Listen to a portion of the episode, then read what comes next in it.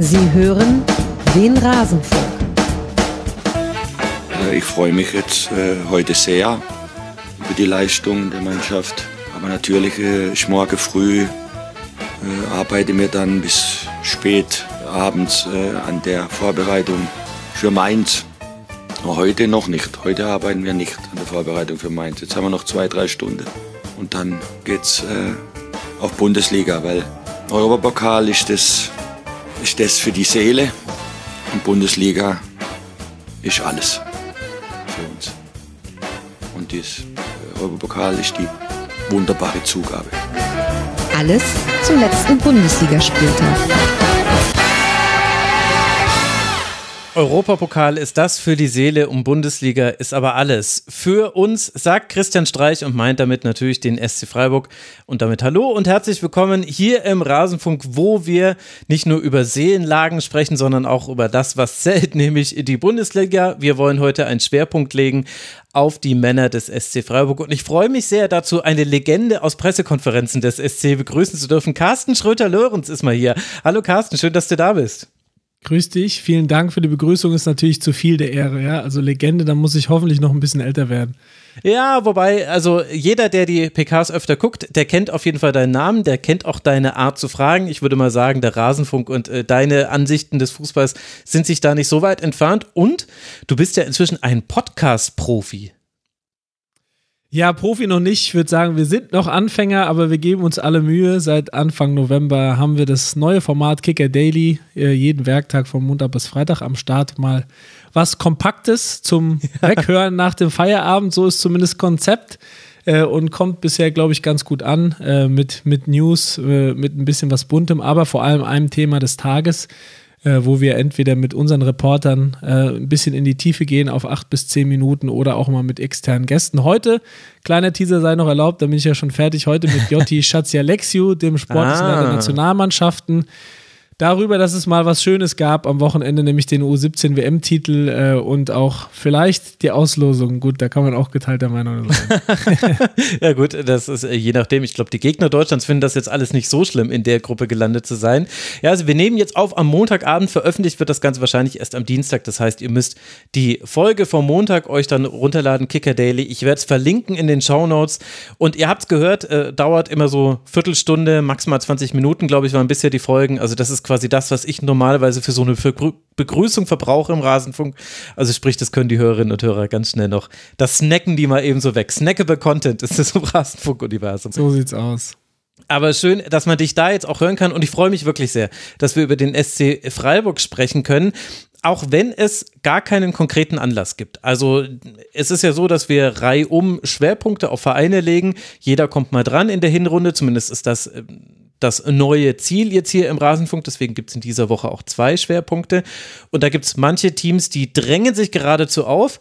Und der SC Freiburg ist ehrlicherweise immer so mitgelaufen, weil es gab immer so ein paar kleinere Themen, nicht so viele Transfers getätigt, auch jetzt nicht so überragend in der Liga gespielt, aber selbst eine potenzielle Krise mit vier Sie Spielen in der Liga ohne Sieg ist dann gar nicht zu einer Krise geworden und es fühlt sich ja auch in Freiburg alles an. Was ist denn das bisher für eine Saison? Ist es eine normale SC-Saison? Wie würdest du das beschreiben? Ich würde sagen, natürlich, es gibt ganz viele verschiedene Sichtweisen. Die haben ja die Messlatte jetzt, äh, ja, ähm, außergewöhnlich hochgelegt in diesen zwei Saisons in den Top 6, wo sie auch durchgängig in den Top 6 waren und auch zu Recht. Verglichen damit ist es natürlich eine Verschlechterung. Ich habe aber vor ein paar Wochen auch geschrieben, dass eigentlich in dieser Verschlechterung, in dieser tabellarischen, der Fortschritt liegt und zwar, weil, wenn du dir diese Verletztenanzahl und auch die Spieler, die verletzt sind, anschaust, äh, dass das sind äh, sieben potenzielle Startelf-Spieler, darunter auch der Kapitän, der äh, Christian Günther, der jahrelang überhaupt nicht gefehlt hat, links hinten. Mhm. Also das würde die Statik jeder Mannschaft äh, ins Wanken bringen, äh, wie man auch bei Top-Mannschaften sieht, wenn da nur ein, zwei Schlüsselspieler ausfallen. Und dafür ist es sehr respektabel. In der Bundesliga hat Christian Streich auch realistisch gesagt, so ein, zwei Punkte mehr jetzt vor dem Mainz-Spiel ähm, würden ihm ganz gut gefallen. Dann wäre es irgendwie auch in Ordnung gewesen. Aber auch wenn man jetzt wieder sieht in der Europa League, nicht nur gegen den serbischen No-Name-Vertreter Backa Topola 5 zu 0 zu Hause zu gewinnen, sondern auch gegen den griechischen Rekordmeister Olympiakos Piraeus, für die es extra noch äh, richtig um was ging, nämlich ums, um den Verbleib in der Europa League. Das ist aller Ehren wert. Da muss man den Hut davor ziehen. Und ja, in der Bundesliga sollten und werden sie sich steigern. Gegen Mainz waren sie jetzt eigentlich die schlechtere Mannschaft und haben aber dann auch mal so ein Spiel gezogen, was ihnen sicherlich gut tun wird, weil sie jetzt wieder Ruhe haben und äh, insgesamt stimmt die Richtung. Und wie gesagt, diese Ausfälle, die waren einfach, äh, ja, irgendwann dann nicht mehr zu verkraften. Und das hat man natürlich auch an Ergebnissen gemerkt. Mhm. Also Christian Günther hast du angesprochen, Kenneth Schmidt äh, ist ausgefallen, Yannick Keitel, Lukas Klübler, Cheré fehlt und Maximilian Philipp. Das sind jetzt nur die wichtigsten Namen derjenigen, die da fehlen. Ist das jetzt Verletzungspech, was ich da summiert habe beim SC Freiburg? Merkt man da vielleicht auch die höhere Belastung, die das Team jetzt die letzten Jahre hatte? Also das letzte Jahr und jetzt diese Saison meine ich damit? Eigentlich ist es Pech, weil wir müssen dann doch nochmal in die Einzelfälle gehen. Du hattest jetzt bei Kenneth Schmidt, der ist jetzt nur mal ein Spiel ausgefallen. Der, der war jetzt eigentlich nicht, nicht dabei bei diesen, äh, zuletzt waren es mal acht äh, von dem relativ schmalen 25er-Kader. Dieses Risiko sind sie eingegangen, das habe ich schon auch geschrieben. Das kann man, wenn man möchte, kritisieren. Das ist so ein typischer Freiburg-Weg, dann eben nicht den, den Kader, wenn sie nicht genau das kriegen, was sie denken, was ihnen sportlich und menschlich weiterhilft, dann haben sie ihn kleiner gelassen für drei Wettbewerbe, ist ein kleines Risiko gewesen. So, und dann muss man sich die Verletzungen im Einzelnen anschauen. Dann haben wir äh, Kofi Trey, der hat den Kreuzbandriss seit, seit März. Dann Christian Günther, wie gesagt, ist auch keine Muskelverletzung, sondern ganz, ganz bitterer Verlauf eines Unterarmbruches, der danach nochmal gebrochen ist und sich infiziert hat, mehrere OPs, also drei, vier, ich weiß nicht genau die Zahl, äh, wirklich, der tat mir einfach irgendwann nur noch leid, weil äh, ja, sich diese Infekt, äh, sich diese Fraktur da entzündet hat. Immerhin ähm, auf dem Weg der Besserung, hat auch diese Außenstabilisation äh, jetzt äh, wegbekommen und wird so langsam wieder rangeführt. Das ist schon mal ein positives Zeichen, aber der war einfach auf, äh, auf einmal dann ein halbes Jahr weg. Mhm. Dann haben wir ähm, in Serbien kam dann noch dazu Maximilian Philipp, der ist auf die Schulter gefallen. Äh, Schulter-OP und Roland Scholler, der hat den Muskelfaserriss und da hat auch Streich gesagt, das wäre sowas, das hat er kommen sehen. Der mhm. hat viel gespielt, Ungarns Nationalmannschaft bei Freiburg war der formstärkste Spieler bei diesem Saisonstart, der so lala war, war, war Scholloy immer ähm, äh, top eigentlich. Und den hat er gesagt, ja, den konnte er da nicht draußen lassen in, in Nordserbien. Da, da leben äh, die Hälfte ethnische Ungarn. Das war vor der Haus, seiner Haustür quasi. Da wird auch Ungarisch gesprochen. Teilweise äh, gesagt, das wäre unmöglich für ihn gewesen, ihn jetzt in so einem Spiel, wenn die schon mal äh, pflichtspielmäßig da in die Nähe seiner Heimat kommen, ihn da draußen zu lassen, auch wenn er gedacht hat, oh, irgendwann knallt's. Also das war jetzt eine Muskelverletzung, der ist aber auch immerhin wieder zurück. So, Lukas Kübler, C gebrochen, das ist Pech. Ähm, Janik Keitel, ja gut, der ist leider ein bisschen anfällig. Äh, ehemaliger U21-Kapitän, dem würde man wünschen, dass er mal eine ganze Saison verletzungsfrei bleibt und dann zu schauen, ob er wirklich vielleicht auch mal besser sein kann als Maxi Eggestein, ob er äh, Nikolas Höfler auf Sicht beerben kann. So, der ist jetzt erstmal wieder raus. Und wen habe ich jetzt noch vergessen? Dann Max Rosenfelder, genau, das war ein Kaderspieler, Innenverteidiger, aber auch tolles Talent, äh, Ex-U19-Nationalspieler. Und ähm, überlegen, wir haben irgendwie einen noch vergessen. Aber der fällt uns vielleicht auch noch ein. Der fällt uns vielleicht auch noch ein. Ja, vor allem, wir haben ja, du hast ja schon rausgearbeitet, also das hat sich jetzt einfach so aufsummiert. Aber du hast auch schon den Kader angesprochen, der ja kleiner geblieben ist. Wie würdest du denn jetzt mit, jetzt haben wir rund 18 Pflichtspiele, glaube ich, so grob müssten sie gemacht haben in dieser Saison, vielleicht sogar schon 20. Äh, die haben wir jetzt schon als Erfahrungswert. Wie würdest du denn jetzt den, du hast ja gesagt, kleinen Kader einschätzen und damit auch den Transfersommer bewerten vom SC? Also der Kader ist auf jeden Fall konkurrenzfähig. Ja, du kannst ja, du musst vielleicht davon ausgehen, dass dir immer mal zwei, drei Leute fehlen. Dann ist es ja immer die Abwägung. Ähm, hältst du den Kader etwas kleiner, hast du vielleicht eine größere Zufriedenheit im Kader, weil du die Spielanteile besser verteilen kannst. Also er ist konkurrenzfähig. Es hätte vielleicht noch der äh, eine zusätzliche Offensivkraft, eine erfahrene, äh, geholfen. Genau, Junior Adamo muss man sagen, der kam im Sommer, der war der Einzige, für den sie Geld bezahlt haben und der kam erstmal verletzt. Ja. Mit Patellasehnenproblem konnte die ersten Wochen überhaupt gar, kein, gar nicht Fuß fassen, nicht mittrainieren. Und das ist natürlich besonders in Freiburg fatal, weil da die Integration an dieses dann schon für, für externe komplexe äh, System unter Streich und seinem Trainerteam eine Zeit in Anspruch nimmt und vor allem, was man immer wieder sieht bei Neuankömmlingen, auch diese Belastung im Training. Also da hat auch zum Beispiel Gregoritsch gesagt, der hat in Augsburg gespielt, bei mehreren anderen Clubs in der Bundesliga. Es war eine ganz andere Sache, diese Intensität im Training, ja, teilweise auch zweimal am Tag und und wie es, wie es eben gestaltet wurde, ähm, ja, das, da war Adamu dann direkt raus Und deswegen vielleicht noch diese eine Offensivkraft hätte gut getan, noch zusätzlich, die jetzt schon aber auch erfahren gewesen wäre, weil sonst haben sie jetzt eben dann, dann Höhler, haben hinten raus noch Philipp dazu geholt, das war schon noch wichtig und, und Gregoritsch. Und jetzt im Winter sagen sie selber, äh, durch Keitels Verletzung und da, dadurch, dass Merlin Röhl nach vorne äh, gerückt ist, ähm, so ein bisschen auf diese hängende Spitze oder auch mehr Achter, da brauchen sie noch einen, da müssen sie aus meiner Sicht auch, auch jemanden holen, der dann auch schon weiterhelfen kann direkt. Mhm. Also eine Defensivkraft. Und gleichzeitig, also ein paar Dinge haben wahrscheinlich nicht funktioniert im Transfersommer, so ganz genau weiß man es ja immer nicht, aber ein bisschen mehr wäre schon der Plan gewesen beim SC. Und gleichzeitig aber auch auf manchen Schlüsselpositionen, wie zum Beispiel im Tor, dass man von Anfang an gesagt hat, da wollen wir jetzt auf Noah Atobolo setzen, auf den Nachwuchs. Und man will ja auch dem sehr, sehr guten Freiburger Nachwuchs, der ja in der dritten Liga für Furore gesorgt hat, kann man schon fast sagen, in den letzten Jahren, dem auch seinen Platz lassen im Kader. Das merkt man ja jetzt auch. Also jetzt zum Beispiel gegen Mainz haben äh, Weishaupt und Röhl von Beginn an spielen dürfen. Makengo hat seine ersten Spiele gemacht.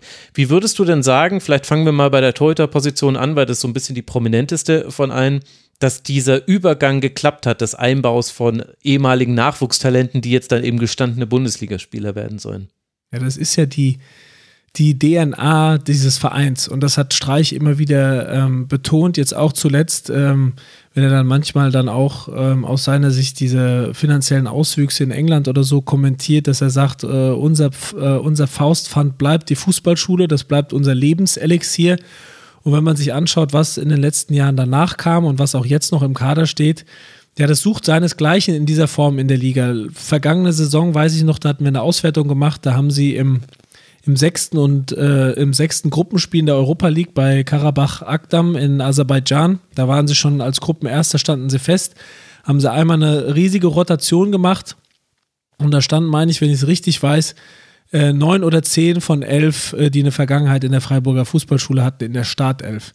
Da war natürlich dann auch ein Kevin Schotterbeck dabei, der anders als Nico nicht mehr in die Jugend kam, sondern in die U23, damals aus der ähm, Verbandsliga aus Backnang.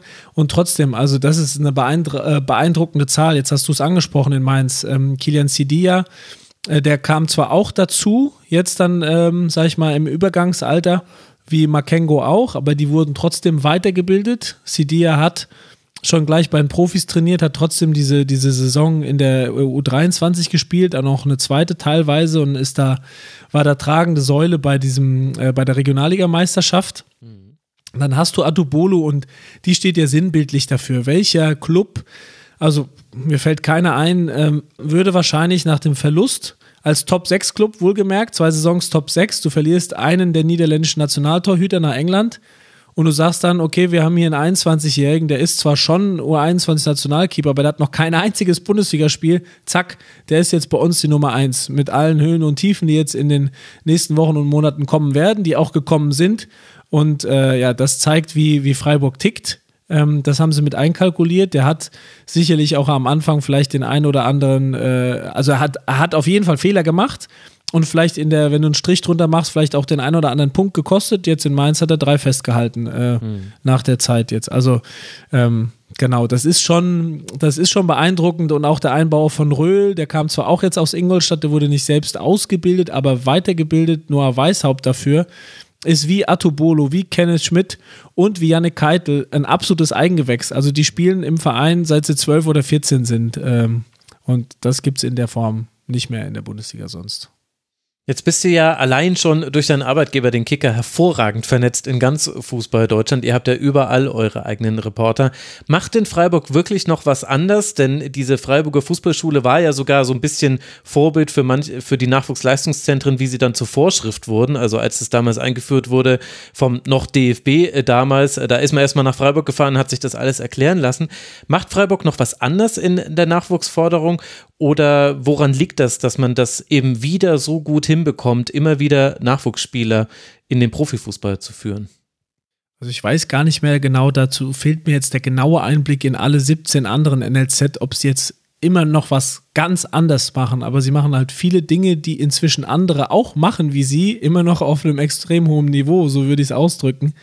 Und dann gibt es natürlich schon vielleicht noch ein paar Besonderheiten. Also Ich weiß nicht, wie viele Ausnahmen es inzwischen gibt, aber sie versuchen bis zum gewissen Alter die, die Vergütung, also diese Ausbildungsverträge und das, was die Jungs quasi an Gehalt, wie auch immer du das nennen möchtest, äh, gleich zu lassen. Hm. Äh, während schon klar ist, dass bei anderen Vereinen die absoluten Top-Top-Talente oder die als solche gelten, äh, dann schon nochmal deutlich mehr Geld bekommen als andere. Dann gibt es nach wie vor, wird großen Wert auf diese pädagogische Begleitung gelegt, ähm, in Kooperation mit vielen Schulen in Freiburg. Und das sagt ja auch jeder Verantwortliche.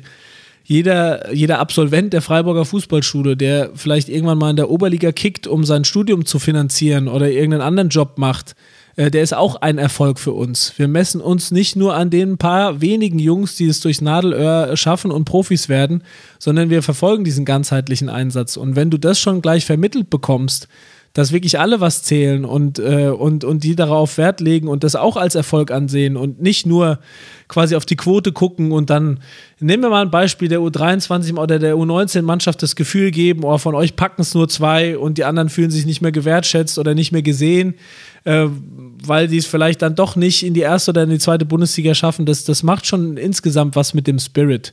Und der geht natürlich auch weiterhin von diesem Gelände aus, dieser, diesem ausgebauten Haupttribüne des alten Mösel-Stadions, wo die Internatszimmer sind. Das ist alles noch relativ überschaubar, der Platz auch begrenzt, was natürlich inzwischen ähm, ja, den Verein auch an Grenzen bringt. Die haben dort vier Plätze.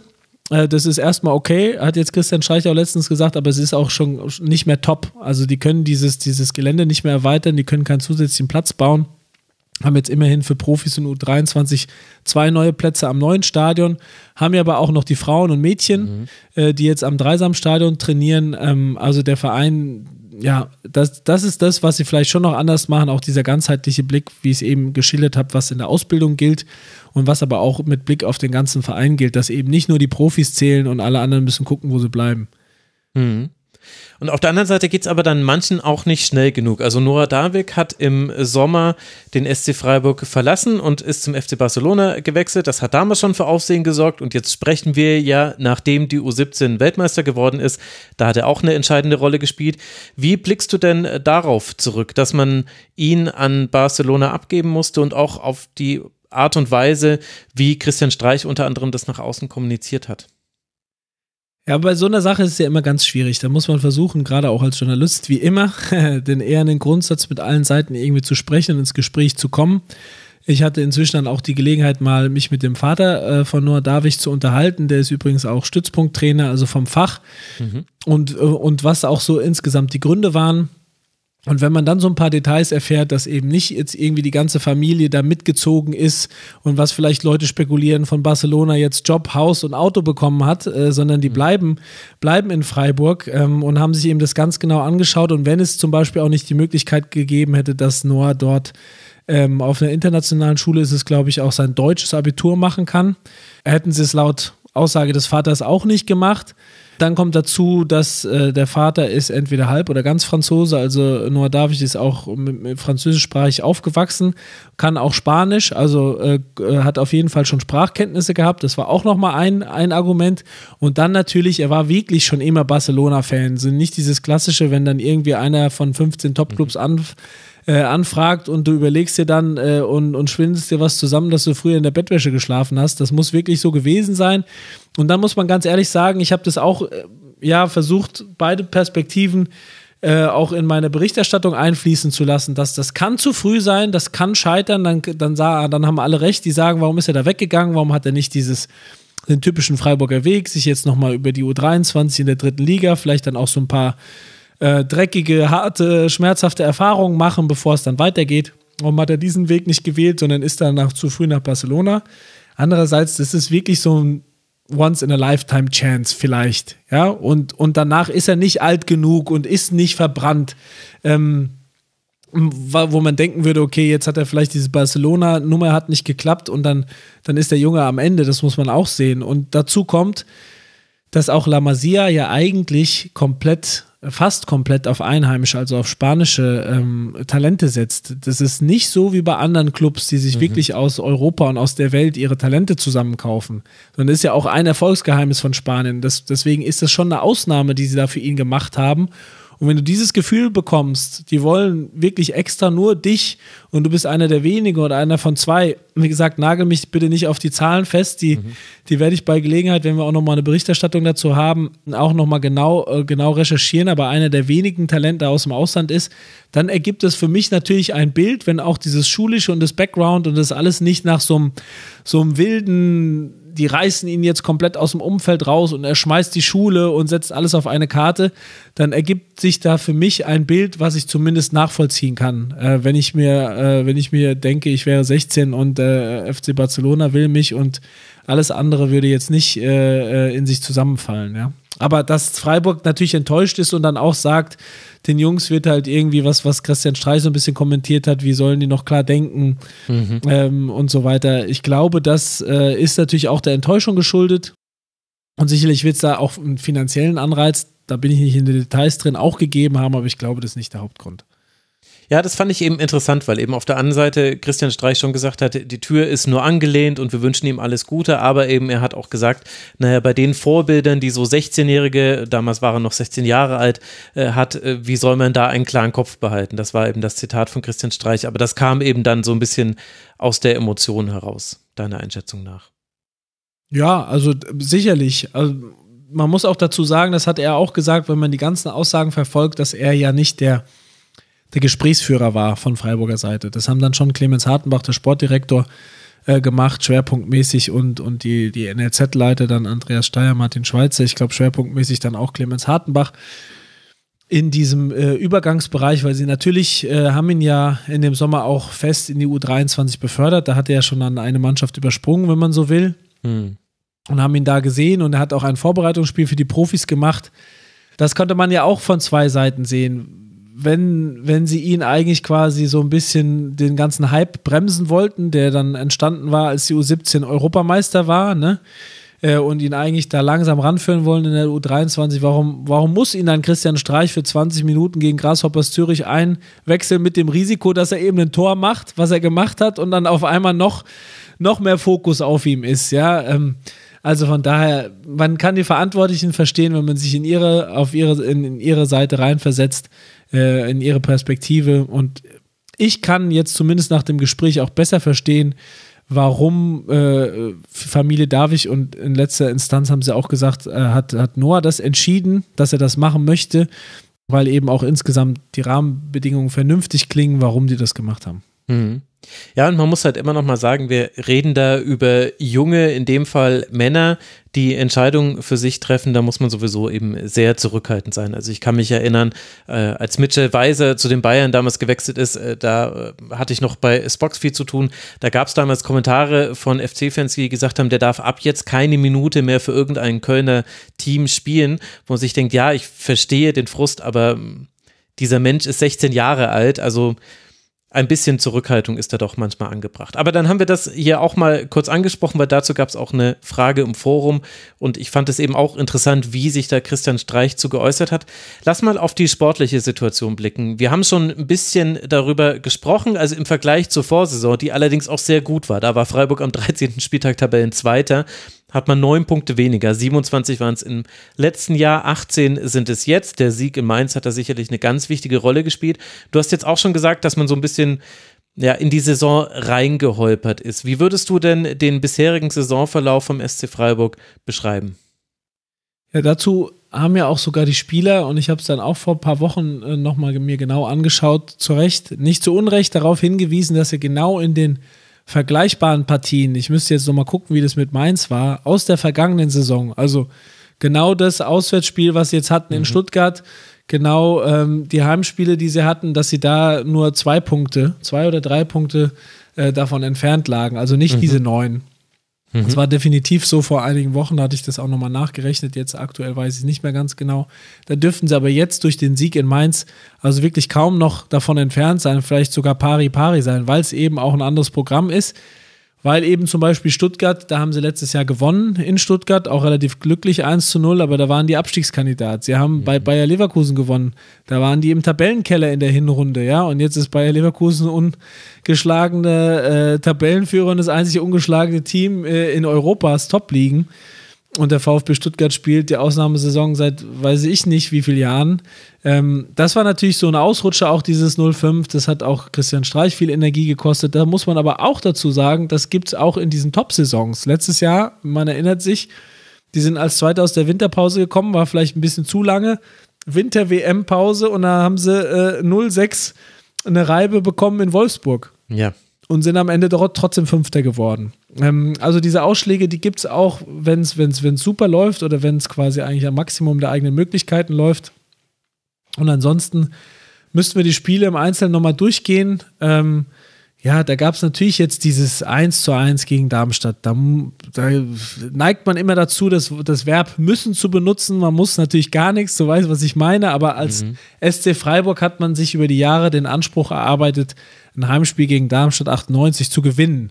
Und das hätten sie auch tun können, ähm, waren allerdings da wirklich an dem Tag äh, nicht zwingend genug, auch in dem, in dem Erarbeiten der Torchancen. Christian Streich hat ja dann auch die Offensive zu Recht äh, kritisiert. Da ging außer nach Standards äh, einfach zu wenig. Darmstadt mhm. hat es auch, ja klar, gut massiert und tief verteidigt. So, dieses Heimspiel musste gewinnen. Andererseits haben sie dann schon auch immer mal so ein 2-1 gegen Bochum, ein 2-0 gegen Augsburg, diese Stärke, die sie auch in den vergangenen beiden Jahren ausgezeichnet hat, weil jeder sieht, okay, Freiburg war in den Top 6. Aber warum waren sie in den Top 6? Weil sie das Team waren, was gegen alle anderen Teams unterhalb der Top ja, 6 genau. am besten und konstantesten gepunktet hat. Mhm. Äh, und gegen die Top-Teams äh, haben sie fast nichts geholt, also die, die über ihnen standen oder, oder um sie herum in den Top 6. Das gehört auch zur Wahrheit dazu. Aber das ist ja auch eine Riesenqualität, in diesen Spielen, wo auch immer mal Bayern München alle Jahre mal wieder stolpert, dass sie da konstant durchgezogen haben, fast immer gewonnen und ab und zu unentschieden gespielt haben. So, und jetzt waren ein, waren ein paar Ausreißer dabei, ähm, aber immer noch alles, jetzt gerade durch den Sieg in Mainz, alles so weit im Lot und eben jetzt eine andere Gegnerfolge, anderer Spielplan, dass gar, gar nicht so ein Riesenunterschied ist. Und dann, wie gesagt, mit den Verletzten dann auch die Ausbeute in der Europa League-Gruppe ist aller Ehren wert. Mhm. Ja, also wenn man sich äh, das eben so anguckt, dann kann man auch argumentieren, also in dieser Saison bisher auch nur gegen Spitzenteams verloren. Gegen Stuttgart haben wir es schon angesprochen. Dortmund, und das war ja noch im Zustandekommen, eher unglücklich zu Hause, gegen Bayern verloren, gegen Leverkusen verloren, Paderborn im DFB-Pokal, das fällt das da ein bisschen raus. Das war, genau. Äh, und in Leipzig verloren. Also das ist wahrscheinlich auch das, was dann die Spieler angedeutet haben. Und dann hat man eben diese Europapokalsaison. Wie siehst du denn die Entwicklung, die der SC in dem Wettbewerb gemacht hat? Also wir erinnern uns ja an die letzte Saison dann mit dem Highlight-Spiel gegen Juve und dem zurückgepfiffenen Ausgleich von Lukas Höhler war das, glaube ich, dann, das wäre das vermeintliche 1 zu 1 gewesen. Hat da der SC nochmal einen weiteren Entwicklungsschritt gemacht oder woran liegt das, dass man jetzt eben, ja, also so ein 5 zu 0 gegen Piraeus, das wird ja fast schon einfach zur Kenntnis genommen. Ja, ja. Ja, durchaus. Also natürlich muss man auch dazu sagen, wir haben jetzt vorhin angesprochen, diese Jugendförderung und die Förderung von Talenten. Auf der anderen Seite ist es natürlich eine absolut gewachsene, gestandene Bundesligamannschaft. Die haben inzwischen einen der ältesten Altersdurchschnittswerte, äh, die es gibt in der Liga oder auch verglichen mit ihnen selbst ähm, über die letzten Jahre, weil eben Säulen wie, auch wenn er gerade verletzt ist, Christian Günther, wenn du es letztes Jahr siehst, ähm, um die 30 ist, äh, Nikolaus Höfler drüber Du hast Manuel Gulde, du hast Matthias Ginter mit Ende 20. Philipp Lienhardt ist auch nicht mehr äh, so jung. Michael Gregoritsch ist erfahren, Ende 20. Lukas Höhler. Ähm, also da gibt es ganz viele äh, erfahrene Säulen, die sich auch über die Jahre dieses Niveau erarbeitet haben. Beispiel Lukas Höhler, typischer Weiterbildungsspieler. Als der im Januar 2018 aus Sandhausen kam, bin ich ganz ehrlich, da habe ich gedacht, ei, also ähm, Bundesliga-Format, gerade auch was Ballannahme, Verarbeitung äh, und, und taktische Aspekte ging, das war schwierig in manchen Spielen.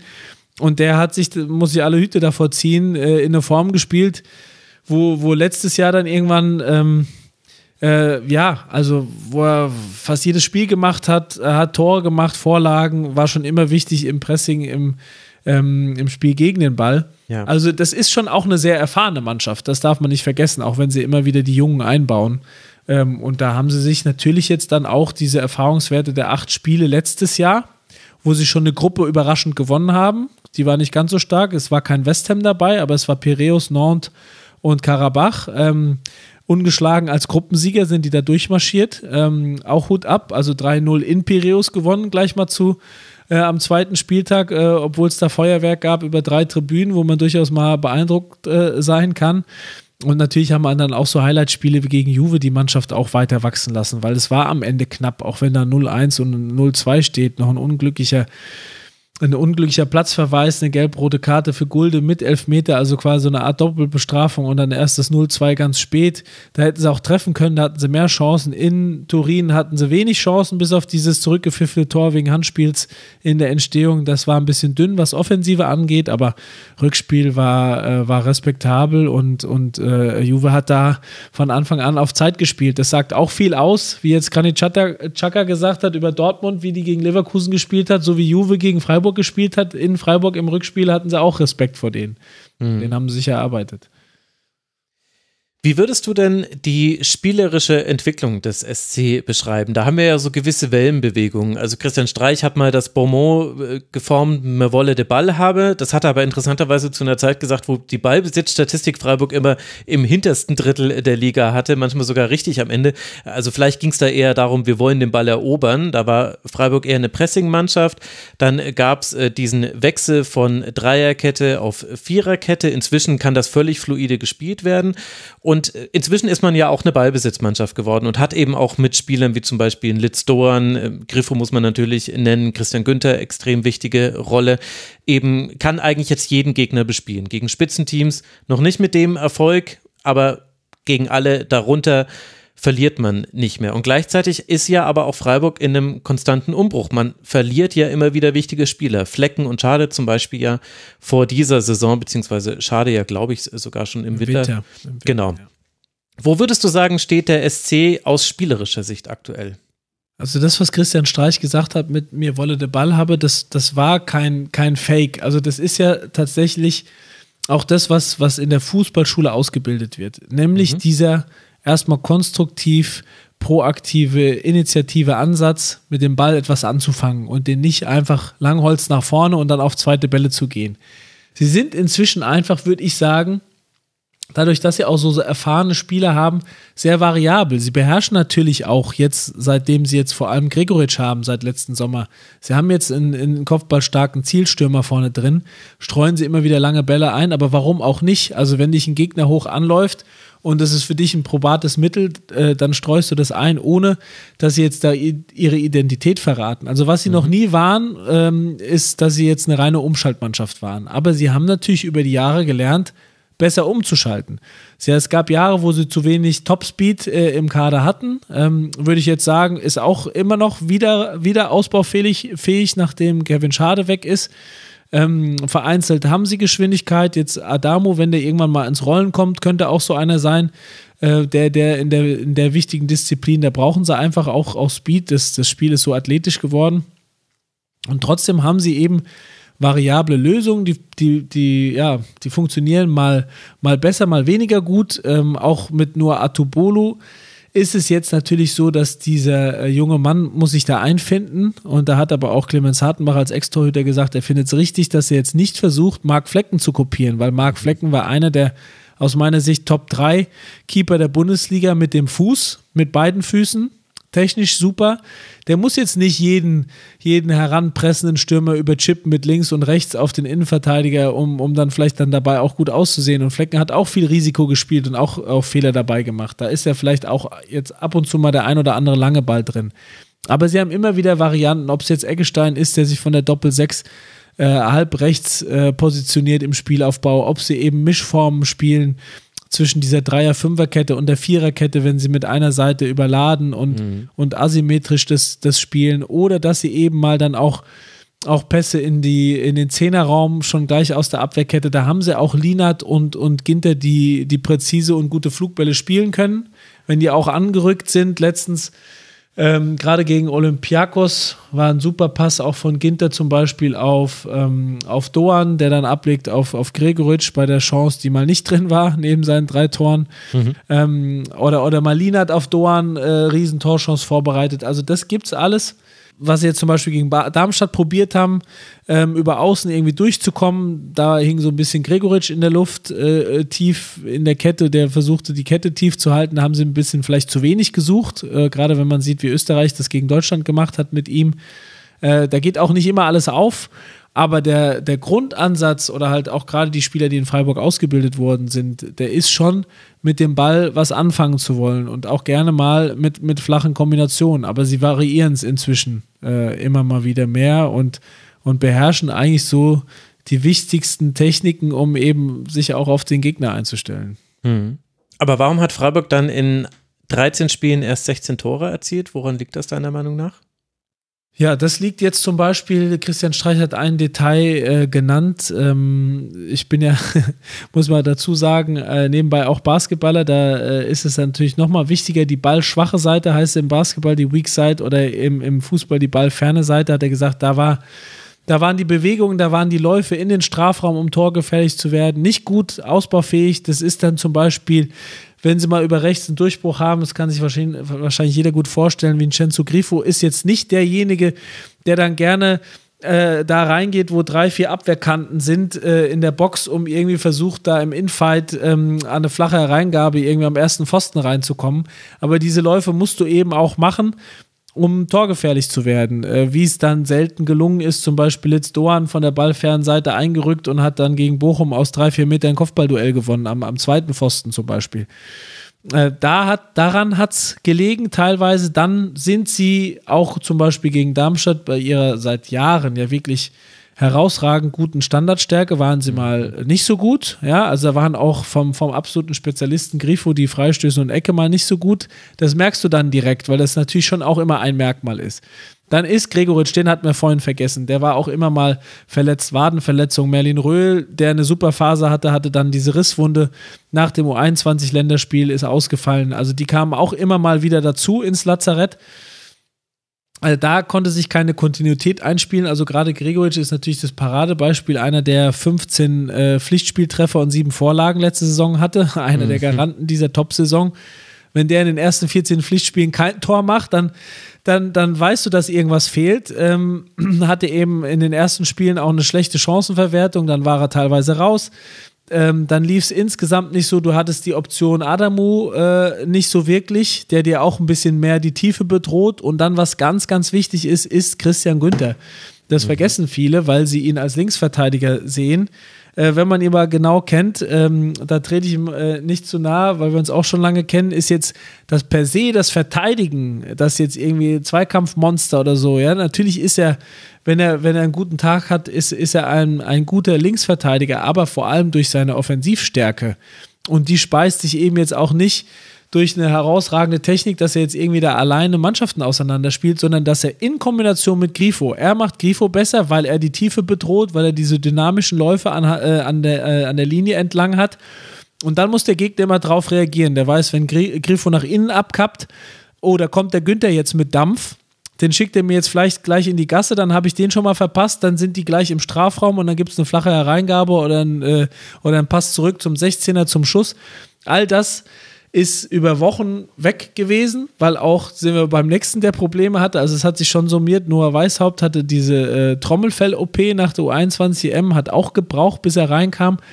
Und der wurde als gelernter Offensivspieler, äh, als, als Rechtsfüßer äh, dann irgendwann zum linken Schienenspieler, weil er mhm. wenigstens dann auch die Tiefe bedrohen konnte. Jetzt nicht in der Art wie Günther mit diesem, mit diesem Dampf quasi, äh, mit dieser Dampflok, der, der im Vollsprint dann da auch da reintackert, sage ich jetzt mal, aber der konnte dann eben auch ein 1 gegen 1 ab, äh, auflösen oder der ist, der, der kann andribbeln dann, der hat diese Stärken, um dann eben auch eine Abwehrkette zu beschäftigen. Das dass sie wissen, wenn Grifo auf seinen starken rechten Fuß nach innen geht, müssen wir trotzdem auch äh, gucken, was auf der Außenbahn passiert. Also, das ist ein sehr großer Faktor gewesen, dass Günther da fehlte. Ähm, diese, diese wegfallenden Tiefenläufe, diese, diese ganze, ja, diese ganze Kombination auf rechts. Dann hatten wir Gregoritsch angesprochen, teilweise Formschwäche, äh, teilweise Verletzungspech. Dann hat auch ein Litz Doan nach seiner sehr guten Saison und auch äh, Top-WM für Japan äh, auch nicht gleich so zu seinem Level gefunden. Dann, mhm. dann fehlt auch, obwohl er seit März raus ist, dieser Daniel Kofi Trey als als absolute, äh, als absolut begnadeter Zocker, äh, der was Überraschendes machen kann auf der 10. Also ich habe den in der Wintervorbereitung nach der WM gesehen, als er für Ghana ja seine ersten WM-Minuten machte und in dem ersten Halbjahr jetzt auch immer mal äh, eine Phase hatte mit drei Toren in einer Woche und dann aber auch mal raus war und Rückenprobleme. Und dann dachte ich, so wie der im Januar gespielt hat, auch im Testspiel gegen HSV, haben sie, glaube ich, sechs Tore gemacht. Der war herausragend gut. Und wenn du weißt, was, was, was der vielleicht, wenn er verletzungsfrei bleibt, auch dieser Mannschaft auf der 10 geben kann, das hat eben auch gefehlt, dieses Element, äh, auch wenn es in den letzten Monaten der, der, der letzten Rückrunde schon nicht mehr da war. Also da kommt schon einiges zusammen. Ähm, und es ist äh, äh, durchaus erklärbar gewesen. Hinzu kommt dann auch Innenverteidiger, dass dann zum Beispiel Matze Ginter äh, nicht gleich drei Tore hatte als Innenverteidiger. Das ist natürlich eigentlich ein Sondereffekt, kannst du auch nicht von ihm erwarten. Das war letzte Saison dann auch wieder außergewöhnlich gut ähm, und war in dieser Saison jetzt nicht der Fall, aber äh, das habe ich auch in den letzten Wochen immer mal verglichen und dann kamst du zumindest zu plausiblen Erklärungen. Hm. Generell habe ich das Gefühl, also Freiburg war immer, immer schon flügelstark über Kombinationen, gerade Günter Griffo, das ist so der Klassiker. Aber ich habe das Gefühl, dass ein bisschen die Torgefahr aus dem Zentrum fehlt. Also bisher war das, früher war das ja so, Griffo und Günther haben auch oft, wenn eben Günther nicht tief gegangen ist, dann ist Griffo oft vom Flügel nach innen gezogen und Litz Doan macht das auch gerne. Gegen Bochum war das sogar so richtig Teil des Matchplans, glaube ich, mhm. dass er mhm. immer mit dem ersten Kontakt den Ball schon in die Mitte mitgenommen hat, weil da der Raum war, in dem man reingehen konnte. Und jetzt hast du ja gerade auch schon den Zehnerraum fallen lassen. Tre, Väter verletzt, Jong ist zu Stuttgart gewechselt. Ist das vielleicht auch so ein nächster Schritt, der kommen könnte beim SC Freiburg, auch wenn man sich anguckt, was andere in der Liga machen? Also gerade der VfB zum Beispiel ist ja extrem gut darin geworden, aus dem Zentrum heraus Angriffe tatsächlich dann zum Abschluss auch zu bringen. Dass das beim SC noch ein bisschen fehlt? Ja, also äh, verglichen mit was, was du erwähnt hast oder zum, zum Top-Level geht da bestimmt mehr. Jetzt gab es zuletzt aber auch ganz gute Ansätze in die Richtung. Jetzt wie wenn du Merlin Röhl dann als hängende Spitze oder neuneinhalb, wie auch immer sie es sehen, äh, Richtung Zehner äh, nominiert hast. Du hast auch äh, vergangene Saison schon Maxi Eggestein gehabt, der, äh, der fast immer gespielt hat und trotzdem fast äh, im Vergleich zu seinen zehn Mitspielern so, so ein bisschen abgefallen ist, weil ihm diese Torgefährlichkeit, die er schon aus Bremer Zeiten mal gezeigt hatte, noch ein bisschen abgegangen war. Jetzt hat er teilweise auch deutlich bessere Spiele gehabt, auch zum Beispiel beim 5-0 gegen Batschka Topola in der Europa League, wo er auch mehr in diese gefährlichen Räume kommt, um zumindest vielleicht den vorletzten Pass zu spielen, mal ein Assist, wie jetzt auch gegen äh, Piräus auf Gregoritsch. Äh, zum 1 0 war der Pass von, von Eggestein aus von halbrecht, also von der Halbspur, nicht vom Zehnerraum. Ähm, aber äh, da kommt er hin, also quasi in, in, ins Angriffsdrittel. Und das ist schon was, wo sie dran arbeiten, aber sie spielen eben seit Jahren selten. Äh, sie haben dafür auch Trey geholt mit einem klassischen Zehner, weil so ein, auch so ein Uyong Jong war eigentlich immer schon eher so eine Art hängende Spitze, ähm, die dann teilweise andere Stärken haben.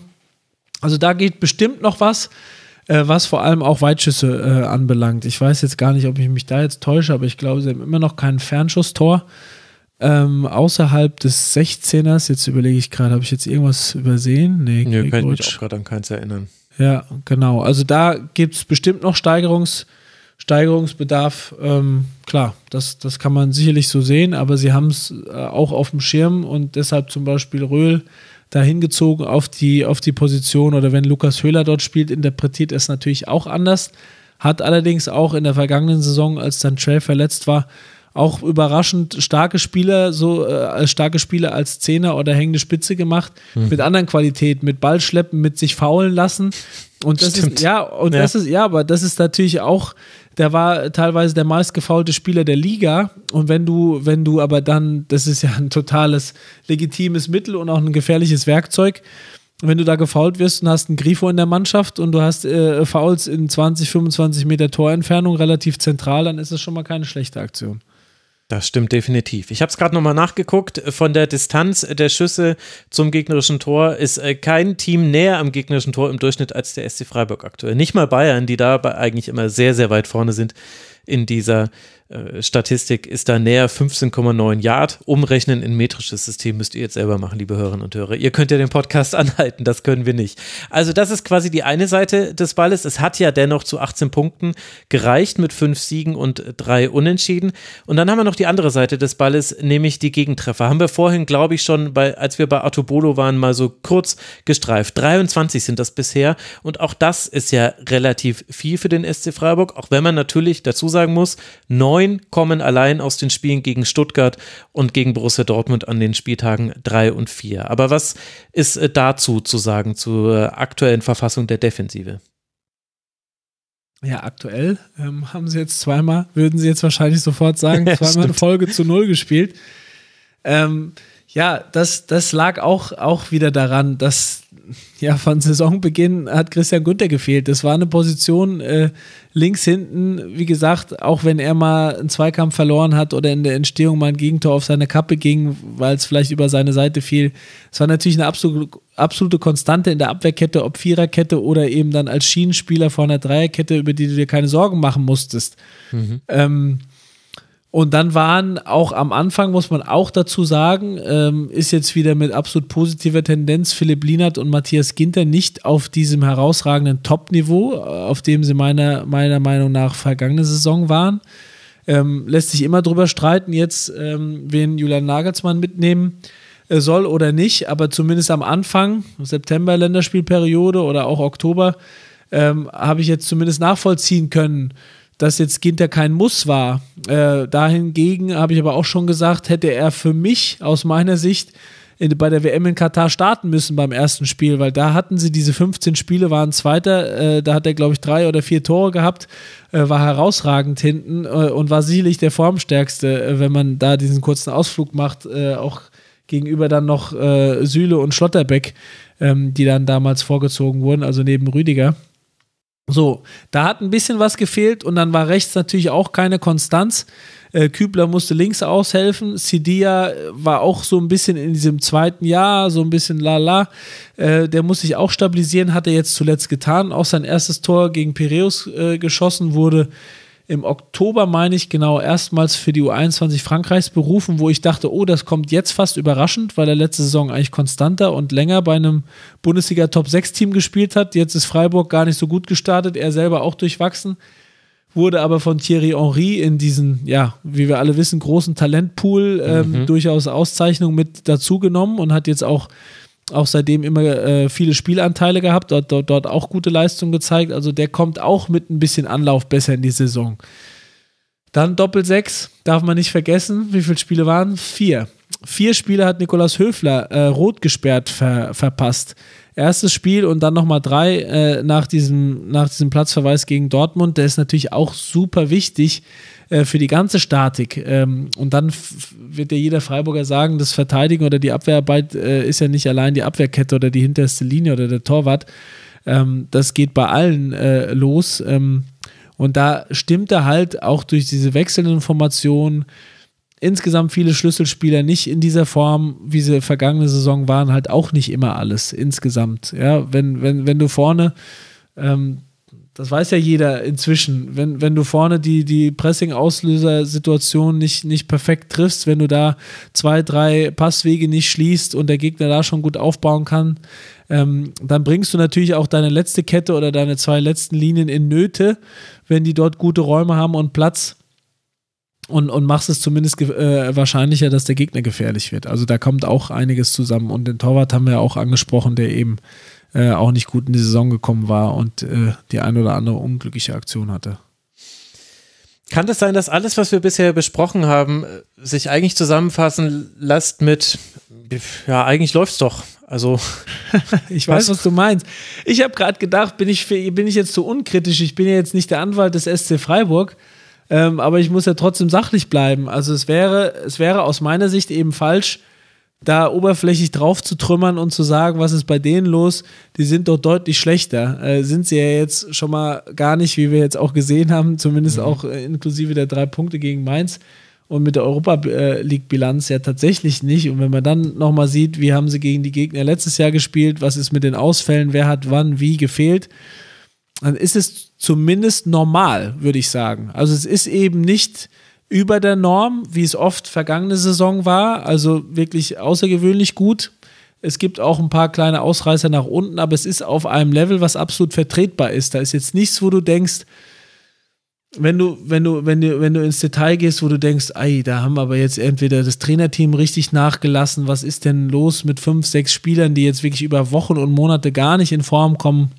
Also davon sind sie schon noch ein Stück entfernt. Und das ist ja das, was ich auch zum Ausdruck bringen wollte. Mhm. Sie haben sich verschlechtert, das ist, das ist klar. Im Moment sind sie kein Top-6-Team. Auf einmal sind sie aber nach, nach dem Spiel gegen Mainz wieder obendran an den Top 6.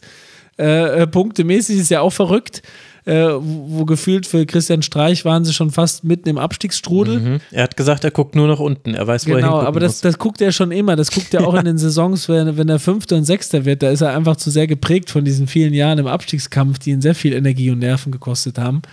Und trotzdem waren sie gefühlt, wie du sagst, war das eine Saison, oh, bei Freiburg klemmt's und im Angriff und zu viel Gegentore und jetzt hinken sie so ein bisschen ihrem Level hinterher. Ja, aber sie waren in der ersten Tabellenhälfte und sie hatten mit den Mannschaften äh, da hinten nichts zu tun. Und da sieht man, was sie sich für ein Level erarbeitet haben, woran man sie dann eben auch gefühlt misst. Und denkt man, ja, oh, Freiburg ist jetzt nicht so doll. Ähm, aber wenn wir jetzt schön, dass man die, die Zeit hat, dann auch drüber sprechen kann, dann kannst du jetzt nicht diesen einen Kardinalvorwurf machen und sagen, da haben sie jetzt richtig daneben gelangt, haben jetzt fünf, sechs Leistungsträger abgegeben und die alle nicht ersetzt. Also auch wenn du letzt, äh, das vorhin angesprochen hast, dass sie immer mal wieder Substanz verlieren, das hat sich in den letzten Jahren ja auch verändert. Sie können selber entscheiden, wann und wen sie abgeben. Es gab schon äh, Sommertransferperioden, wo sie keinen einzigen Leistungsträger abgegeben haben. In diesem Sommer auch nur Mark Flecken. Klar, wichtige Position, äh, Torwart. Und Kevin Schade, ähm, so ein großes Talent, was er auch immer, äh, was er ist, keine Frage, jetzt leider auch verletzt in Brentford. Der war nur Ergänzungsspieler in dieser ganzen ersten Saisonhälfte. Das muss man sich vergegenwärtigen. Also der hatte mit diesem Lauf Zweiter nach 15 Spieltagen äh, ähm, und überwintert in dieser langen Winterpause hatte der nicht viel zu tun. Äh, da hat er kaum einen Scorerpunkt, ich weiß nicht, ein oder zwei. Äh, war ja auch am Anfang verletzt, kam dann erst das Einwechselspieler dazu. Das war keine Säule, die sie da verloren haben, zumindest für die Aktualität nicht, sondern nur dieses Element natürlich mit, mit Einwechslung, Topspeed reinzubringen, was dann auch ähm, den Gegner bedroht und das Spiel da verändert. Mhm. Also halten wir fest, läuft alles normal. Stellt sich noch die Frage so ein bisschen nach, okay, danke, tschüss. Äh, was ist das neue Normal vom SC Freiburg? Denn wenn man sich mal die Finanzzahlen anguckt, dann muss man jetzt gar nicht das neue Stadion zum Beispiel sich angucken dann hat da ja eine bemerkenswerte Transformation stattgefunden. Also man hat, äh, die Corona-Jahre sind ja ein bisschen besonders, da waren wir immer knapp an der 100 Millionen äh, Umsatzgrenze, Euro-Umsatzgrenze. Äh, dann hat man sie positiv gerissen und jetzt zur aktuellen Saison mit dem Europapokal letzte Saison und ja auch DFB-Pokalfinale, das man erreicht hat, 175 Millionen Euro Umsatz gemacht. Natürlich Rekord für den SC Freiburg. Man hat keinen Cent Schulden bei den Bank. Also wir reden immer über das angeblich tolle Festgeldkonto vom FC Bayern ich bin mir gar nicht so sicher, wie gut das eigentlich gerade noch aussieht, wenn man das vom SC Freiburg gerade daneben legt. Was ist denn das neue Normal für den SC Freiburg? Sind die, also dass Christian Streich uns immer sagen wird, wir wollen nicht absteigen und so weiter, das ist ja klar. Aber du bist ja zum Glück nicht Christian Streich, deswegen kann ich dir die Frage stellen. Was müsste jetzt eigentlich der neue Anspruch des SC Freiburg sein? Also das habe ich auch schon vor ein oder zwei Jahren so ähm, formuliert und auch mal kommentiert ähm, gegenüber den, den Aussagen der Verantwortlichen, die sich eben weiterhin wohlfühlen in dieser Underdog-Rolle. Sie sind kein Underdog mehr, äh, sondern sie haben absolut den, den Anspruch, ähm, ja, gehobene Mittelklasse, wie auch immer du es nennen willst, wenn es eben nicht super läuft, dann sollte immer noch ein einstelliger Tabellenplatz drin sein, ja. Und wenn es mal schlecht läuft, dann wirst du vielleicht mal, würdest du vielleicht mal Zehnter, Elfter oder so werden. Aber du hast inzwischen eigentlich aus meiner Sicht schon den Anspruch, und das, das legen auch die Finanzzahlen im Vergleich da, also die Top 6 finanziell ist schon auch ein Stück entfernt. Da gibt es schon auch noch, wahrscheinlich auch noch einen siebten oder einen achten. Ich habe gerade die Tabelle nicht, nicht ganz im Kopf. Ja, also in der letzten Saison wären sie mit den 175 Millionen Euro, wären sie Rang 7 gewesen. Also es gibt eben die ersten sechs, wie du gesagt hast, dann kommt der genau. Cut so bei 250 Millionen ungefähr mhm. und mhm. dann kommt quasi die Riege mit, der Teams dahinter. Mit einigen Teams auf Augenhöhe, genau. genau. Wenn man aber dann wiederum das Kaderbudget sieht, waren sie jetzt diesmal bei über 60, aber natürlich auch mit diesen ganzen Prämien. Sie waren im Achtelfinale ähm, mhm. äh, der Europa League, äh, sie sind äh, Fünfter geworden und sie waren im Pokalfinale. Also das waren eine Menge an äh, ähm, Erfolgsprämien. Beziehungsweise, sorry, jetzt muss ich mich korrigieren, wir reden ja über reden wir jetzt über diese 175 ist jetzt Geschäftsjahr. Ähm, das ist gerade im Herbst. Genau, das war jetzt das 22, 23, da waren genau. sie im mhm. Pokal Halbfinale. Pokal Halbfinale, ähm, ähm, Europa League Achtelfinale und eben Platz 5. Nicht, dass ich das durcheinander bringe. Pokalfinale waren sie, als sie Sechster geworden sind. Mhm. Und da waren sie noch nicht in der Europa League. Also genau dieses, dieses Rekordumsatzjahr, da kamen diese ganzen Erfolgsprämien dazu. Platz 5, Halbfinale, Achtelfinale Europa League. Da sind natürlich auch eine Menge an Punktprämien äh, an die Spieler ausgezahlt worden, die sie sicherlich gerne gezahlt haben. Aber deswegen ist am Ende dieses Kaderbudget angewachsen. Ähm, wohingegen dann zum Beispiel äh, eine Mannschaft ja, mit vielen Altverträgen, ich glaube von vor ein, zwei Jahren, da war der FC Köln mindestens auf dem gleichen Niveau oder wenn nicht ja. sogar drüber, was die Kosten anbetrifft für das kickende Personal. Aber natürlich in der, in der deutlich anderen Richtung unterwegs, ja. Ähm, dann eben äh, Topverdiener wie Modest oder so dann irgendwann da verloren und, und wenig Substanz übrig geblieben. Also das, was du sagst, äh, das ist, ist natürlich auch, mir kommt es auch manchmal langweilig vor. Man muss ja aber auch nichts erfinden, um was zu kritisieren. Man muss einfach natürlich diese, diese Politik über die letzten Jahre loben, wenn du siehst, wie sie nebenbei auch noch die Finanzen so aufgestellt haben mit diesem positiven Eigenkapital, mit diesen Umsatz- und Gewinnzahlen, mit diesen Transfererlösen und trotzdem dann immer wieder konkurrenzfähige Mannschaften zu haben, die sich ja sogar noch verbessert haben. Ja. Also wenn du die Platzierung siehst, es war Platz 8, es war Platz 10, dann 6 und 5. Dieser kleine Rückgang von 8 auf 10, aber es waren vier Jahre komplett weg vom Abstiegskampf. Dann zwei Jahre Top 6 und eben kein Ausverkauf mehr im Sommer, sondern höchstens dosiert und genau so, wie sie es wollten. Also sie wussten, okay, Flecken nach der Saison geben wir ab. Wir haben da auch eine Ausstiegsklausel der geht für 13 Millionen, den haben sie aber auch nur für, ich glaube, wenn ich mich nicht irre, für 2 oder für 1, so und so von Duisburg gekauft. Ja. Ähm, also das ist natürlich eine große Wertsteigerung und das gelingt ihnen bei, bei vielen Spielern. Ja, das ist eben auch ein Aspekt, der bei der Nachwuchsarbeit von Freiburg äh, immer wieder so übersehen wird, leicht, dass du eben nicht nur Spieler hast, die du dann im Bestfall auch teuer verkaufen kannst und dass du eben quasi einen Zufluss an Talent hast, sondern du hast eben auch Spieler, die erstmal kein hohes Einstiegsgehalt haben. Also gerade der Vergleich mit Köln, der tut jetzt allen Köln-Fans da draußen weh, aber wenn wir das auf die Saison 21, 22 gucken, das sind eben die letzten Zahlen, die wir von der DFL haben, da hat Köln 77 Millionen Euro als Personalaufwand gehabt und Freiburg trotz all der Dinge, die du genannt hast, 60 Millionen. Also da haben wir eine 17 Millionen Differenz und dann gucken wir, das waren auch ungefähr die Plätze, die zwischen den beiden Teams lagen. Also jetzt ein bisschen populistisch ja, ja. formuliert. Aber das ist eben ein Aspekt, der mit dazukommt. Und ich habe das Gefühl, dass eben mit der finanziellen Situation, mit dem, dass man sich jetzt schon dran gewöhnt hat, gegen Teams, die unter Freiburg stehen in der Tabelle, verliert man in der Regel nicht. Damit kommt zwar eine gewisse Erwartungshaltung schon mit, also du hast selber vorhin bei Darmstadt so ein bisschen nach den richtigen Worten gerungen, muss man da jetzt gewinnen? Hm, naja, irgendwie eigentlich schon inzwischen als SC Freiburg. Wie nimmst du denn die Stimmung im Umfeld gerade war. Ist da diese, also ich habe früher in Freiburg studiert, äh, mhm. fünf, mhm. sechs Jahre. Jetzt bin ich aber schon seit 2010 in München, deswegen sehe ich es gerade nur aus mhm. der Entfernung. Aber aus der Entfernung nehme ich eine gewisse Euphorie wahr, sehe auch, dass die Mitgliederzahlen im Verein wachsen, sehe, dass das neue Stadion war eine große Frage, würde das zur neuen Heimat für den SC Freiburg werden? Da hat auch Christian Streich durchaus erstmal so ein bisschen gefremdet mit dem neuen Stadion. Ich habe das Gefühl, das hat sich wirklich alles in Wohlgefallen aufgelöst und es ist fast so eine Art Aufbruchstimmung zu spüren. Ja, das kann man auf jeden Fall so sagen. Also die Mitgliederzahlen sind ja durch die Decke geschossen. Die hatten ja teilweise ein Wachstum von, ich kann es dir gar nicht in Prozenten sagen. Jetzt sind sie, glaube ich, bei über 50.000 oder sind mhm. sie sogar bei 60.000. Müsste, müsste man nochmal nachschauen. Das Stadion, da hatten sie natürlich genau das Glück, ähm, dass es dann perfekt lief, ja, in der Saison, wo sie es eingeweiht haben dass das dann äh, äh, ja natürlich mit erfolgreichem Fußball, es war immer voll, das kommt zu diesem Effekt, den du überall hast, wenn du neue Spielstätten hast, sind die ja erstmal voll. Klar, das müssen sie jetzt auf, auf viele Jahre hinaus auch wieder ähm, unter Beweis stellen oder schauen, ähm, wie, das, wie das läuft. Aber wenn ich jetzt zum Beispiel auch hier, ich bin ja an der Südwestredaktion vom Kicker, den Vergleich habe mit Mainz, mhm. Ich glaube nicht, das ist jetzt nur eine Prognose, dass sie in absehbarer Zukunft diese Zuschauerprobleme haben werden wie in Mainz, wo ja wirklich teilweise viele Plätze leer äh, bleiben, wie auch jetzt am Sonntag beim Spiel gegen den SC Freiburg. Mhm. Ähm, da haben sie schon auch die richtige Größe gefunden. Oliver Lecky sagte dann auch mal zu uns im Interview, als er äh, 34.700, da haben alle die Hände über den Kopf zusammengeschlagen, ist doch viel zu groß.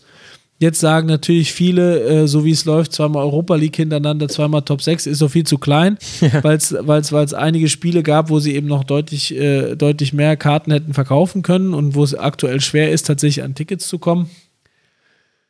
Aber sie haben zumindest jetzt auch die Herausforderung mit diesem ganzen Fan- und Mitgliederwachstum, wo dann auch irgendwie, glaube ich, für Freiburger Verhältnisse ist das wirklich viel. 7000 äh, Leute nach dem, nach, dem, äh, nach dem verlorenen Pokalfinale trotzdem zum Empfang gekommen sind. Da wurde kein Pokal präsentiert und, und da waren einige Leute da.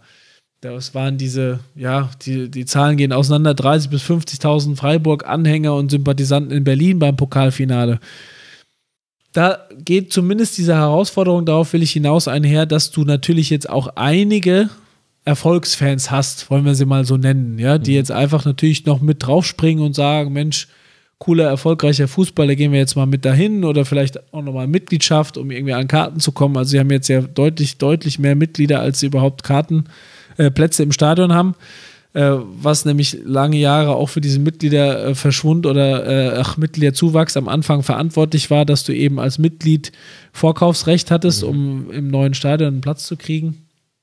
Und da tut sich natürlich auch was und das bleibt natürlich nicht auch ohne Probleme, wenn sich so eine Fanszene vergrößert und dann äh, heterogener wird, dann kennt nicht mehr jeder jeden und du kannst nicht mehr so irgendwie äh, im Vergleich, im Deutschland-Vergleich, wenn wir jetzt leider auch immer wieder diese vielen Ausschreitungen haben, nicht mehr alles so gefühlt im Zaum halten, weil bei Freiburg äh, die Freiburg-Fans sich ja sowieso in der Regel äh, ganz ordentlich verhalten. Also da gibt es schon ein paar Sachen, wo sie jetzt auch nachschärfen müssen, was eben natürlich einfach auch Fanbetreuung, die haben sie, mussten sie jetzt aufstocken, was, was Mitarbeiter äh, anbelangt, die sich jetzt Probleme annehmen, wie jetzt zum Beispiel äh, sexualisierter Gewalt oder äh, Vorfälle gab es da im Stadion und Anlaufstellen eingerichtet, um, um solchen Dingen, die es ja leider bei uns in der Gesellschaft jetzt immer häufiger äh, gibt, dann eben auch daher zu werden, weil die nicht mehr komplett ausgeschlossen ist, weil es nicht mehr diese, diese, diese, ja, in Anführungsstrichen überschaubare Gruppe an Anhängern ist, äh, die da irgendwie so eine ganz gute Selbstregulationsprozesse, so habe ich es zumindest von, von außen wahrgenommen, äh, schaffen konnte, um eben, wie gesagt, einigermaßen gesittet da diese Fußballspiele zu besuchen, ohne größere Ausfälle. Und da gibt es natürlich jetzt in Freiburg auch welche, die dann auch in der ersten Europa League-Saison äh, dachten, sie müssten jetzt dann in Nantes irgendwelche Böller äh, schießen da Richtung Spielfeld und so, was dann auch für Freiburg eine neue Dimension war. Oder noch krasser, äh, Halbfinale gegen Leipzig im Pokal, wo dann welche über den Zaun klettern. Das, das war man von Freiburg nicht gewöhnt. Ähm, mhm. Und da hat ja auch Christian Streich dann, das ist wiederum der andere Unterschied. Wenn vielleicht der ein oder andere Verantwortungsträger so ein bisschen resignativ die Schultern zuckt und sagt, ja, so ist es leider, das kommt, kommt doch immer mal wieder vor, sind die aus allen Wolken gefallen, weil sie für sich immer noch beanspruchen, das gibt es in Freiburg nicht. Und das darf es nicht mehr geben und da haben sie relativ hart durchgegriffen gegen sieben oder acht äh, die da auch, also vorübergehendes Stadionverbot, ich weiß gar nicht mehr wie lange, äh, die da über den Zaun äh, äh, gestiegen sind, weil sie sich von, von Emil Forsberg und anderen da haben provozieren lassen. Da wird eben immer noch dann schon relativ konsequent äh, von den Verantwortlichen irgendwie äh, ja das benannt und dann auch äh, den Dialog gesucht, aber auch konsequent, um eben sowas einzudämmen, dass das jetzt nicht irgendwie Schule macht und öfter vorkommt. Ja. Ja, ich finde, auch da kann man am SC Freiburg wirklich einige Strömungen des äh, modernen Fußballs ablesen, weil das stimmt natürlich, was du sagst, dass man jetzt eben erstmals auch aus der organisierten Fanszene heraus Negativ-Schlagzeilen hatte. Gleichzeitig kann sich der SC Freiburg aber glücklich dafür schätzen, was für eine organisierte Fanszene er hat, die eben auch Themen wie zum Beispiel sexualisierte Gewalt anstößt. Also nach allem, was ich mitbekommen habe, wären da die Fans nicht an diesem Thema drangeblieben und drangeblieben und drangeblieben, dann gäbe es den Fuchsbau, auf den der SC jetzt ja, ja. so stolz ist, gäbe es immer noch nicht. Und die Probleme waren ja früher schon da. Die sind ja jetzt nicht gekommen. Sie sind jetzt eben nur sichtbarer. Gleichzeitig sind die Wachstumsschmerzen, die man hat bei sowas, eben immens. Also was ähnliches das haben nur Union Berlin und Eintracht Frankfurt durchgemacht. Ich habe es nochmal nachgeguckt. Im mhm. August 2019 hatte man 20.000 Mitglieder. Jetzt, jetzt sind es eben, wie du es vorhin gesagt hast, über 50.000. Also es hat sich eben mehr als verdoppelt. Da muss der ganze Verein mitwachsen in allen Strukturen und da wird es immer wieder Probleme auch geben. Ich finde, gemessen daran, wenn man sich allein das verdeutlicht, was sich da verändert hat, sind das wirklich sehr wenige negative Dinge, die da eigentlich passieren, bei sehr vielem Positiven, was hängen bleibt. Wäre jetzt so zumindest meine Einschätzung. Aber da haben sie tatsächlich noch Rückstand, weil ich ja vorhin gerade sagte, das ist ja das, was, was einen als Freiburg-Experten oder Reporter immer begleitet, dass man sich irgendwann ja auch mal fragt, äh, bei dem ganzen Lob, wo, was übersehe ich eigentlich gerade? Und das war auch äh, ein Punkt, den, den ich auch mal gegenüber den Verantwortlichen oder in Interviews angesprochen habe, darüber geschrieben habe. Sie waren lange zu nachlässig oder zu langsam in dem ähm, personellen Mitwachsen der Organisation. Mhm. Also der, der, Erfolg kam, ähm, die Infrastruktur, Stadionumbau und sie haben lange gedacht, oder auch Oliver Lecky da ganz explizit, der natürlich mit seiner hohen Kostendisziplin auch zu diesen Top-Finanzzahlen beiträgt, keine Frage. Aber das war dann an der einen oder anderen Stelle too much, diesen vielen sehr guten, sehr leidenschaftlichen äh, Mitarbeitenden zu viel zuzumuten. Da war dann einfach irgendwann eine Grenze erreicht. Das hat er dann auch eingeräumt und hat aber jetzt, na, jetzt haben sie nachgezogen und haben in letzter Zeit ja auch wirklich viele Menschen eingestellt und sind da gewachsen, äh, auch beim Haupt- und Nebenamt äh, auf der Geschäftsstelle, äh, sodass dann Christian Streich und Clemens Hartenbach ähm, die so lange dabei sind, sagen, oh, da müssen wir natürlich jetzt aufpassen, weil das wird wieder unser, unser, unser, unser Kern war immer dieses, wir kennen uns alle, die kurzen Wege, dieser Zusammenhalt, ja, und jetzt, äh, wie hat er es so schön plastisch äh, beschrieben, Clemens Hartenbach, wenn er dann irgendwie auf den Fluren oder im Aufzug ähm, einsteigt, dann weiß er nicht mehr, ist es jetzt ein neuer Mitarbeiter von uns oder eine neue Mitarbeiterin oder ist es vielleicht ein Handwerker oder von der Fremdfirma, das gab es halt dann so früher nicht, da am mhm. Dreisamstadion in diesen, da hatten sie dann zwar dann auch verteilt auf verschiedene Trakte und waren eben nicht zusammen.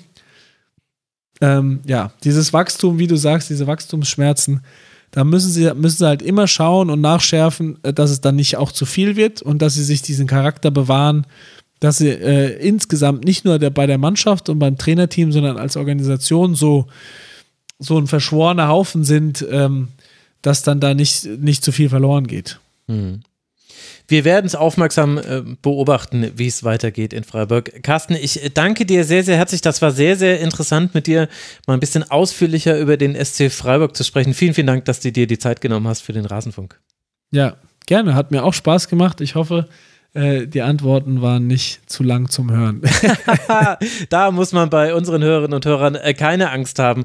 Deswegen auch euch, lieben Hörerinnen und Hörern, danke für eure Aufmerksamkeit. Hört den Kicker Daily Podcast, wird verlinkt in den Show Notes und bleibt dem Rasenfunk gewogen, der weiter Paywall, Werbe und Sponsorenfrei ist. Wir finanzieren uns ausschließlich über eure freiwillige Unterstützung.